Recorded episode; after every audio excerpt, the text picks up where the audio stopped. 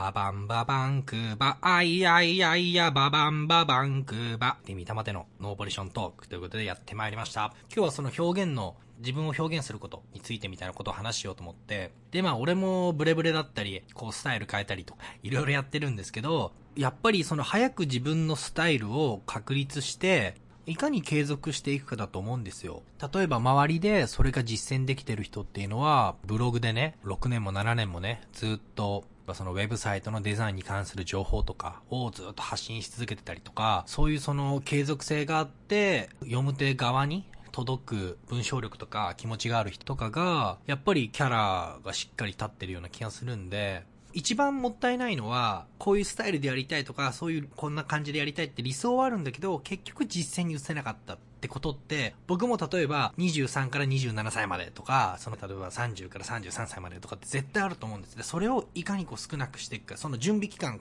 体を休ましたり、あの資金を貯めたりとかってことは、それを上手にね、ブランドしていく期間だと思うんだけど、そこでやっぱりその飛び出さない、飛び出さないのはもったいないし、でも、ただその無策で飛び出しても失敗する可能性が上がるわけだから、どこまで準備して、どこから大胆に攻めるかっていうことをやっていかなきゃいけない。一つ僕が最近感じたのは、このポッドキャストを始めたんですね。で、ポッドキャストは、まあ、また別の敵も到達するために、今から場したい分野だな、自分の中でって思って。もともとね、そのブログとかで情報発信したい人、みんなにあるあるだと思うんですけど、その情報発信の SEO とか、アフィリエイト系のブログってやり出そうと思ってて、結局できてないっていう、続かなかったり、テーマが練られてなかったりってことだと思うんですね。で、僕もそれ一緒で、そろそろきちんと情報発信のブログをまとめようかな、まとめようかなで、結局3年も5年も、やるやる言ってやんなかったんですよ。で、結果、僕が思ったのは、あ、これはもうやらないんだなって思ったんですよ。うん。つまり普通の各ブログ、えアフィリエイト貼って、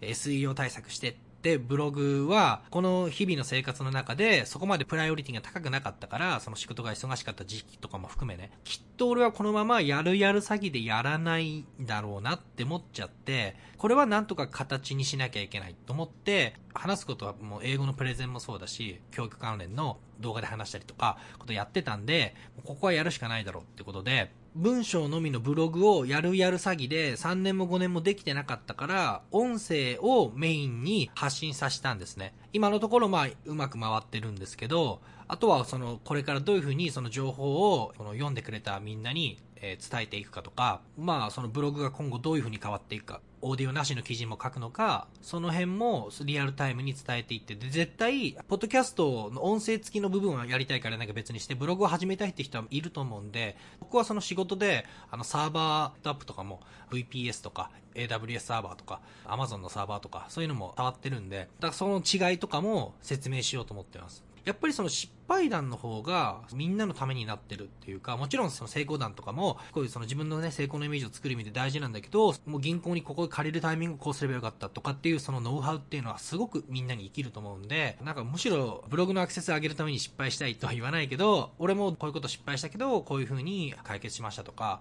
そういうことをね、みんなに情報発信していこうと、まあ、情報共有していこうと思ってるんで、そのブログの裏側、開発者日記みたいなものもちょっと楽しくみんなに読んでもらいたいなって思ってるんで、まあその表現を今考えてます。僕はこの教訓から言いたいのは、本当格好とか、その僕もね、あの、このデザインは、えー、すぐちゃちゃってやってみたいな、ポッドキャストの、えー、ウェブサイトのブログも、これもワードプレスで適当になんか無料のテーマ、もうパパパって CSS 上書きして、もうドンってやっちゃってるんですけど、で、大事なのは、やっぱりそのブログで言ったら記事、このポッドキャストで言ったらこの音声のオーディオが、そのどんどんそのアーカイブされていくっていう、URL で言えば https timitamade.com スラッシュフィードスラッシュポッドキャストにこうどんどんね、そこにこう音声データを残していくっていうことを愚直に続けていかないと、で、そういう人がやっぱりその大きな影響力を持つようになっていくと思うんで、本当地道に細かな努力だと思うし、このポッドキャストをね、わざわざ俺のポッドキャストを聞いてくれてるってことは、ブログやれるくらいマメだと思うんだよね。だからそこでみんなで一緒にノウハウ、サーバーで出たエラーとか、こうやって直しましたとか、こういう記事を書いたらアクセスが伸びましたっていうことをもう淡々と情報発信していきたいなと思って、ブログ始めようと思ってるけど、技術的にこういうことでわからないとか言ってくれたら、あの、全然コメント、あの、普通に返事するんで、まあその辺のカジュアルさはね、あの武器にしていかないと、そのみんな人も集まってこないかなって思ってるんで、まあでも自分としては、どう思われようとか関係なくて、あとやっぱり本当本質は、人はやっぱり思ったほど自分のことはね、気にしてないんですよ。うん。で、例えば失敗したりとか、成功した時は、やっぱ覗きに来たりっていうか、もう野じ馬根性が出てるけど、基本的には誰も自分のこと気にしてない。だから、自分がやれるスタイル。さっきも言ったけど、書くブログはいつまでもスタートできなかったけど、喋り出したらスタートできて、で、それによって突貫工事でもサーバー借りで、そこにワードプレスセットアップしてみたいなことになったんで、もう動き出したんで、で、動き出したことによる、あの、フィードバックとか、その、ライブなフィードバックが本当にその、大事だと思うんですよね。だから、ビビらずに、って言ったって別にね、その、要するに、あの、ブログを表示するアプリケーションと、あとその SQL っていうデータベースって1枚のバーっていうテキストファイルなんですけど、それを最悪他のサーバーだったり他のウェブとかブログのサービスに引っ越しはできるんで、まあ、ビビらず、まずはもう自分の、えー、と考えとか思いとか作品を土壌にアーカイブしていくっていう動きをやっていきましょうよ、みんなで。まあ、やってる人はもちろんやってますけど、俺も年単位でサボっちゃったりするんで、ここからがっつり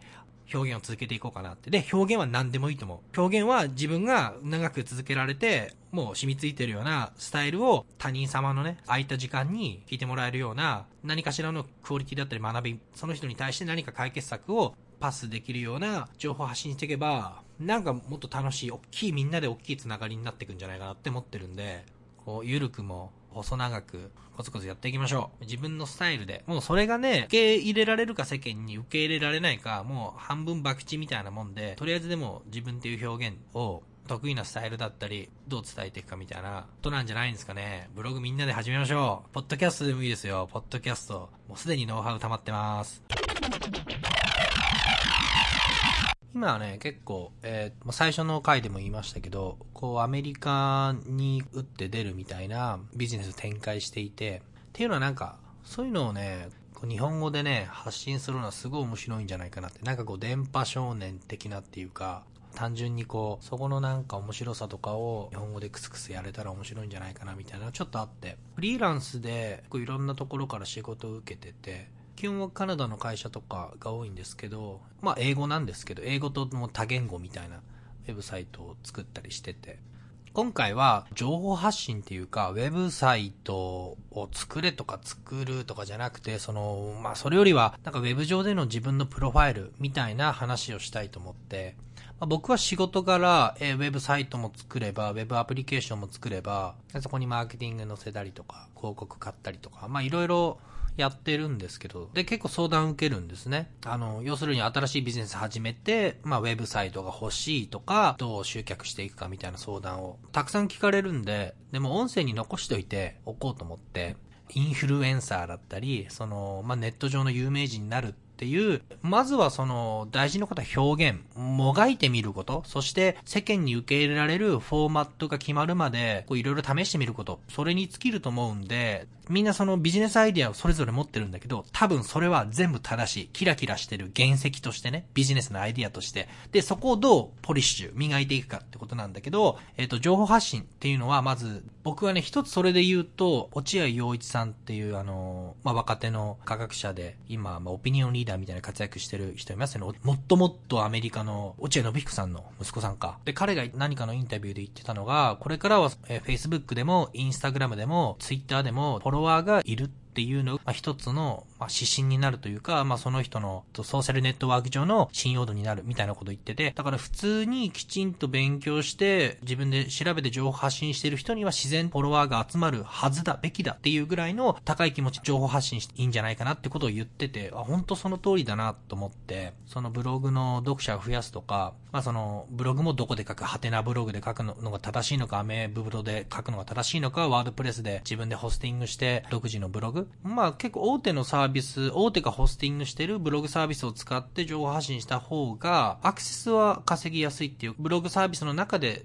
取り上げてもらったり、新着情報として上がってきたりとかってことがあるんで、でもその反面、まあ、簡単なデメリットとしては、少しカスタマイズがしづらかったりとか、そのカスタマイズっていうのは、その、あの、広告をどこに何個貼るとか、あとは、昔で言うそのブログパーツっていうのかな、そのサ、サイドバーに、どんな広告とか、まあ、どんな貼るとか、まあ、その辺とか、テンプレートをどう選ぶとか、その辺がまあ、と、自由度が足りないっていうのがあって。で、じゃあ逆に、じゃあワードプレスとか自分でレンタルサーバー借りレンタルサーバーは月500円ぐらいで、まあ、ドメインがだいたい1000円とか2000円ぐらいなんで、まあ、ざっくり、えっと、ブログ、個人ブログを持ちたいとか、新しい会社のウェブサイトを持ちたいって言った時に、レンタルサーバーのパフォーマンスっていうのは、まあ、値段に比例するんで、で、まあ、ドメインっていうウェブサイト上の住所ですよね。それが年間1000円か2000円ぐらいだとして、で、レンタルサーバーは、これもパフォーマンスによるんですけど、まあ、年間5000円とか1万円ぐらいだと思うんで、まあ、なんか5000円から1万円ぐらいで、まあ、自分のウェブサイトは持ってる。で、そこに、まあ、自分のウェブサイトを作るっていうことで、自由度が上がるんで、まあ、広告の位置だったり、まあ、まあデザインも含め、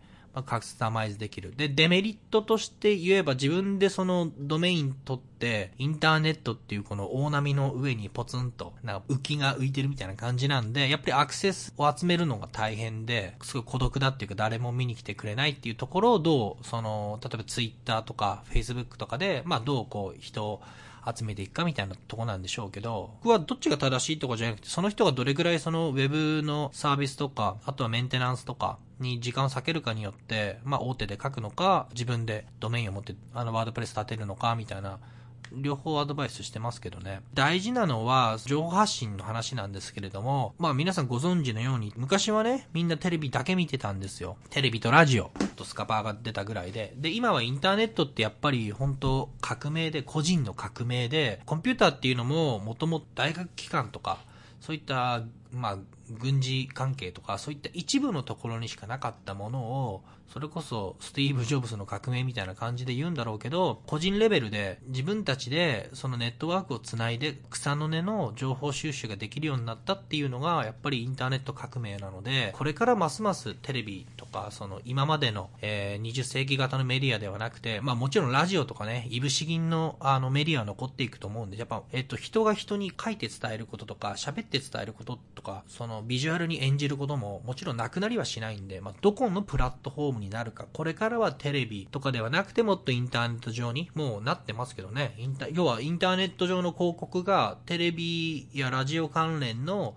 旧メディアの新聞とかもそうなのかな超えたっっていう、えっ、と、予算でですね、企業が出す予算がもうインターネット上の方に使われてるってことなんで、まあ、主の舞台はインターネット上に来ていると。そしてインターネット上では僕はね、今2018年を生きてるじゃないですか。で、まだまだ見込みがあるというか、なんじゃないかなって思っていて、どのタイミングで大海原に、まあ自分の屋号立てていくかっていう話ですよ。ビジネスオーナーさんの話に戻るけど、アイディアは正しい。でも、アイディアは、えっ、ー、と、すごくみんな魅力的。多分継続的にやって、少しでもね、資金、えー、調達できるような話があれば、で、そこで勤勉にやれば当たるような気はするんだけど、でもやっぱり一つ考えなきゃいけないのは、どんだけね、素晴らしい世の中に出回ってるサービス、どんだけ頭の中に最高のプランがあっても、それをその実行に移さなかったら、そこのアイディアは0円っていうか、価値はゼロなんですよ、まだ。ここはすごく意識しないといけなくて、その、何々が当たったのと同じサービス、俺も考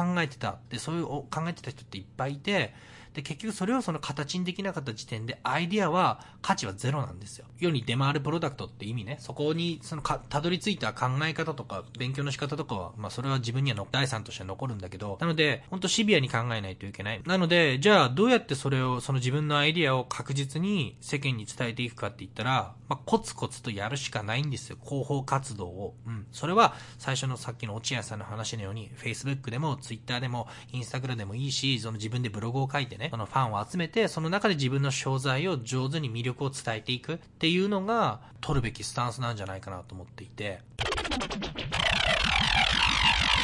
で、じゃあどうやってじゃあ1万人とか実際集めていくんだって話なんですけど、まあこれはもうキャラを立てていくしかないっていう話なんですね。自分の強みを、まあ、上手にプロフィールとか伝える？こう自分のプロフィールをもうごちゃごちゃごちゃごちゃ何十回も変えて、どうしたら自分がこういった経験を持った人間で、こういったことを、いったメリットをプロバイドできるかっていうのを140文字とかで伝えなきゃいけないっていう作業なんですね。わかりやすく言ったら、武器を2つ持つっていうのはすごい大事だと思って、っていうのは、何でもそうなんですけど、自分が登りたい山があって、そこに何人他に登ってるんだっていう、その、分母で、自分は何分の1のレースをやってるんだっていうのは、を意識することはすごい大事で、じゃあ例えば、ざっくり言って、アイドルになりたいっていう日本人がいて、日本列に、ホリプロキャラバンとかに出した人とか、まあなんか10万分の1とかの対決になると思うんですよ。で、それって結構1位取るのすごく難しくて、でも例えば自分の特技、麻雀に詳しいとか、麻雀アイドルとか、パチンコアイドルとか、みたいな人たちになると、まあ競馬とかもいるんだけど、そうなると、多分そんなに可愛くて、なおかつ競馬とか色詳しいってなると、多分4000分の1とか、下手したら300分の1とか、もしかしたら50分の1とか、もう察した方がいますけど、検索 Google のその検索ワード、みんなが SEO って気にする部分のその複合キーワードと一緒なんですよ。だから、言葉一つだと、ものすごい競争率になるけど、そのかける、えっ、ー、と何？例えば、英語、留学とか、それにその、あとは土地とかね、バンクーバーとか、結構その SEO 対策に似てるなみたいなとこあるんですけど、要するにどんどん自分の特技とかを明確にしていくことによってキャラを立たせていく。自分のベーシックのプロファイルにかける何か特技とか、オーディエンスに対して、プラスになるような情報を与えられる。まあ僕だったら、そのビジネス英語とかは、結構その配信とかもしてきたんで、この僕のラジオを聞きながら、この海外で働いてる雰囲気の話が聞けたりとか、その英語のフレーズをちょっと、あ、こんな風に言うんだとか入れたりして、上手に情報をね、得した気になるような配信を心がけなきゃいけないのかなって思うし、まあ本当、うん、ブログは、本当に、これからもどんどんインターネットが主戦場になっていくんで、早く始めたもの勝ちだと思うんですね。で、僕は結構その、今、その、100年後の未来みたいな視点を持つようにしてて、そうすると今僕は2018年、その21世紀前半の人類なんですよ。2050年の人とか2070年の人たちから見たら、2018年のうちにどんな単純なブログでもやっとけば、うわうわだったなこいつらってなるかもしれないじゃないですか。で、大事なことは、これからも続くフィールドに対して、早めに参入するってことなんですね。うん。なので、まあ、書かないのも、書く理由とか、書くその自分で、その広めたい考えだったり、キャラクターだったり、その商品だったり、自分の魅力みたいなものがない人は別に大変な労力なんで、ブログをやる必要はないと思いますけど、とでもね、目立ちたがり屋は全員こっちに来いみたいな、目立ちたがり屋は今ここでドメイン取ってワードプレスで情報発信でしょぐらいは、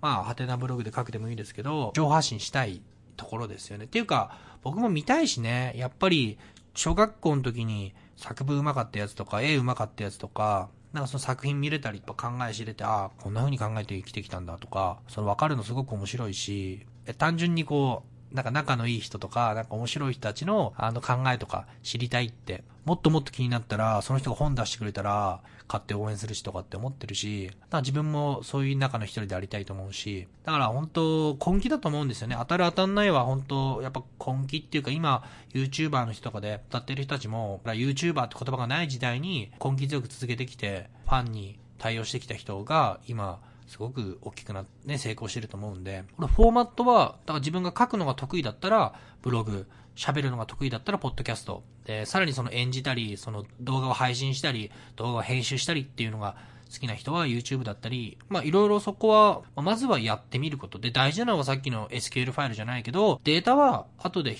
越しだ、あの、ウェブサイトの引っ越しとかできるんで、それよりも、まずはその自分の作品っていうのを、自分のスタイルっていうのを、どんどんウェブ上にアーカイブしていくこと。なのでね、自分にもこれはね、自分もなかなか始められなかったから、だからこそ言えるアドバイスだと思うんだけど、本当にインターネットでこういう風になりたいなとか、こういう風に読者とかファンとか、なんかみんなでこう、ネットの有名人とかになった方がいいじゃないですか。で、でやっぱ友達をね、助けるとかでも、じゃあ例えば、僕は今、えっと、地元の宮城県離れて、もうバンクーバー住んでますけど、でも、例えばそこで地元のね、友達がお店やるとか、仙台でお店出すとか、そういうことになった時とかに、やっぱりそこでフォロワーが1万人以上とかいれば、あの、俺の友達に店出したぜってこうやってこう、紹介とかすることもできるし、だから、協力、そのフォロワー、何かのメディアで1万人みたいなものを目指すっていうのはね、結果的にね、なんかこう、友達助けたり盛り上げたり、助けてもらったり、もちろん、そういう人たちが、そういう情熱のある人たちがいて、で自分が取材に行ったりしてね、で逆に熱い思いもらって、こんな奴と仲いいんだ、こいつもすげえな、このインタビュアーもすげえな、みたいになったりもするじゃないですか。その情熱をね、適切にね、伝えるためにでも、今はそのブログ程度のフォーマットで簡単に配信できるんだから、うん、目立ちたがりやみんなやっちまいな、みたいな感じしますけどね。うん、どうなんすかね。まあでも、まったり、何もしないでまったり生きるのもちょっと楽しいですけどね。では、まあ今日の本題なんですけど、なんか自分の持論っていうか、こう仮説をみんなに聞いてもらいたくて。例えば新しいプログラミング言語だったり、何か資格の勉強だったり、その投資の勉強だったり、まあ今だったら仮想通貨の勉強だったり、みんな今勉強しているものとか勉強したいものってあると思うんですけど、基本的にね、じゃあ僕が新しいプログラミング言語だったり、何かそういうサーバーのサービスだったりっていうのを勉強しようと思ったら、基本的にはそういう、今 YouTube とかでも、僕は結構有料の月15ドルぐらい払って、そういうあのデベロッパーにけてのそのチュートリアルのあるサイトとか使ってるんですけど、まあ、提言ですね。例えば、いつも見ちゃうんですよ。その60分で覚える何々とか、120分でわかる何々。だ本で言ったら、なんか3日で覚えるなんとかとかだ、1週間で覚えるなんとか、みたいな、株投資でも何でも、そのノウハウ本って、そのポイントポイントで、あの、初心者に対してその道筋も含めてね、その綺麗にまとまってる本ってあるじゃないですか。ウェブサービスでも何でも。で、全然そういうのを作ってる人たちをディスる気でも何でもなくて、これは、あの、自分たち、学習者が違ったアプローチも必要なんじゃないかっていう話で、60分でわかる何々的な動画から勉強を始めるのが定石ですが、ひたすら上級者が作業している動画を眺めるといったアプローチも時にはありかと。時間にシビアな現代人なんで、こう早くこう理解することにちょっと主眼を置いてしまいがちなんですよ、僕ら。でも目的は記憶の定着にあると思うんですね。なので、結果的にその後者の方がね、ゲスする力とかがついて、その考える力とか、憶測する力とか、応用力みたいなものがついて、伸びるケース、てか長く身につくっていうケースもあるんじゃないかなっていう提案なんですけど、これは僕が実際そういう体験をこの間して、その仕事で使うことだったり、その趣味で使いたいそのプログラミング言語とかあると、まあ大体その、リンダ .com とか、あの、ウェブのサービスで、大体そのビデオ、その2時間半とか4時間とか6時間とかで、そのコースがあって、それをまず見て、で、実際に何か作ってって、それはまあどっちかというと見るメインのスタイルですね。今流行ってるプロゲートとか、あの、そういう、そういうスタイルは、あの、その場で同時にブラウザ上でコードを書いて、け出て進んでいくみたいな、まあロープレイじゃないけど、まあもっとアクション。で、この入りは僕結構正しいと思います。あの、ビデオで見るよりも手動かして、まあどっちもですね。僕もその、あの、どんどん書いて覚える形もいいと思うけど、でも逆にね、子育てとかしてたら、書くことできないから、そのビデオとか流して、子供抱っこしてるとか、そういう、あの、またスタイルが変わってくるんで、今またビデオ見て、で、何、なるべく忘れないうちに何か簡単なプロダクト、あの、半日ぐらいで作れるブログのチュートリアルとか、あとその一言掲示板のチュートリアルとかあるんですよ。で、そういうので、あの、勉強するんですけど、で、この間 Java っていうね、まあ、Java はもう元々あの、大学とかでも、あの、教えてる、あの、学校とかいっぱいある。まあなんか、定番の、あの、オブジェクト指向の、あの、 object-oriented のプログラミング言語なんですけど、Android アプリとかをちょっと作ってみようと思った時に、あの、Java のチュートリアルを探してたんですね。僕はあの、仕事でもっとブラウザ、その、PHP とか JavaScript とか、ちょっと言語が違うんで、その、60分でわかる Java みたいなものを最初やろうと思ったんだけど、いや、待てよと。これは面白いアプローチを取ってみようと思っていうのは、その、まあ、YouTube とかでも、あと昔のそのニコニコ動画とかでも、プログラミングのライブコーディングとかを上げてる人がいて、もう神様みたいな人たちがいて、それをね、だからもう上級者がタラタラずっとプログラミングやったりしてて、それをそっちから入ってみたんですね。だから YouTube で100本とか動画がある。普通はやらないんです。時間がやっぱりみんな限られた中でやってるから、まずはそのポイントを抑える一冊本を買ったりとかってことなんだけど、逆に全然わからないけど、ずっと見てて、それが100本昔ニコニコ動画とかでね、あって、それずっと見てて。そしたら、60話ぐらいで、あーってなんか分かってきて、じんわりと。うん。で、俺的にいい記憶の定着の仕方になったんですよ。っていうのは多分その100話のうち60話ぐらい、だから59話目ぐらいまでずっとゲスしてたんです。あ、多分これはこう繋がるんだなとか、うん。で、このクラスはこのためにあるんだなとかってずっと思ってて、で、やっぱそうだったんだみたいな時の記憶の定着の仕方みたいなのがバチンと来たんですね、また。うん、なので、これはもしかしたら、その、最初2時間だけね、そのビデオチュートリアル見て、スタートしたんでは得られない、この学びだったのじゃないかな。っていうか、その、まあ、入りの話なんですよ、みんな。その、どう入っていくかっていうだけの話なんで、もっと大事なのは、あの、チュートリアルで終わらなくて、ちゃんとその後も、まあ、その言語がね、その、勉強することが必要であれば、こう、定期的に勉強して、こう、なんか自分の知識をメンテナンスしていくみたいな、だ目的がなかったり、プロジェクトがね、ないところに、その、やる気とかまで、こう、どう燃やして、プログラミング言語とかを覚えていくかみたいな話なんですけど、結局、それで、最初にピッとね、あの、要点を押さえてっていうのもありなんですけど、そういったその莫大なデータを、まず、その、ぐっと自分の、あの、脳みそに詰め込んで、そこからスッて落としてきたところに、それこそ、その、あの、60分でわかる動画だったり、その、3日でわかるっていう、あの、初心者向けの本を読んだら、タタタタタタタタってこう入ってきたんですよ。後で、優しい本を読むみたいなアプローチで、で、結構それで面白い記憶の定着をして、まあその後、そのプロジェクトにしたりして、そう書き続けるように持っていかないと、あの、せっかく勉強したことも忘れてっちゃうと思うんですけど、まあだからそ、そうですよね。あんまあ入り？その新しいことを勉強するときの入り？これは別にプログラミングを例に出しましたけど、株の勉強でも、仮想通貨の勉強でも、もう何にでも共通して言えるんで、まあビビらず入って、ちょっとなんか前の海じゃないけど、そのトリッキーな、どうしたらその覚えるかとかね、そどうしたらその毎日書き続ける風に、そのプロジェクトだったり、趣味だったりを持っていくかっていう、そういう駆け引きをですね、自分自身との駆け引きをですね、楽しんで、うん、で、その失敗をみんなで共有していくっていうのはすげえ大事だと思います。俺も、やっぱりその失敗を共有しようと思います。で、これも時間がかかるアプローチかもしれないけど、もしかしたらこっちの方が後半ね、ぐっと伸びてくるっていうやり方なんで、あの、もしもこのやり方で何かその新しく物事を学んでみて、そのフィードバックくれる方とかいたら最高です。そんな感じですかね。っていうのはね、そのなんかこうまとまった教則本みたいな、初心者本みたいなので、いろんなのを勉強するだけそこから何かこう継続的なプロダクトだったり、学びを入れなかったら、なんかね、チュートリアルジプシーみたいな言葉もあるみたいで、まあ要するにそのいろんなね、例えばその Web 系の人で言ったら、Python だったり Ruby だったり PHP だったり JavaScript だったりこう、いろんなものをね、ちょっとずつ2時間とか4時間ぐらい、ちょちょちょってこうチュートリアルだけ作って、でも結局、あの何で勝負していくっていうかね、そういうのがなんか定まんないになるよりは、どの言語で勉強するとかは、まあ、その会社の案件とかによって変わってくるんですけど、これだって決めたら、なんかその逆のアプローチも面白いんじゃないかなって思ってますね。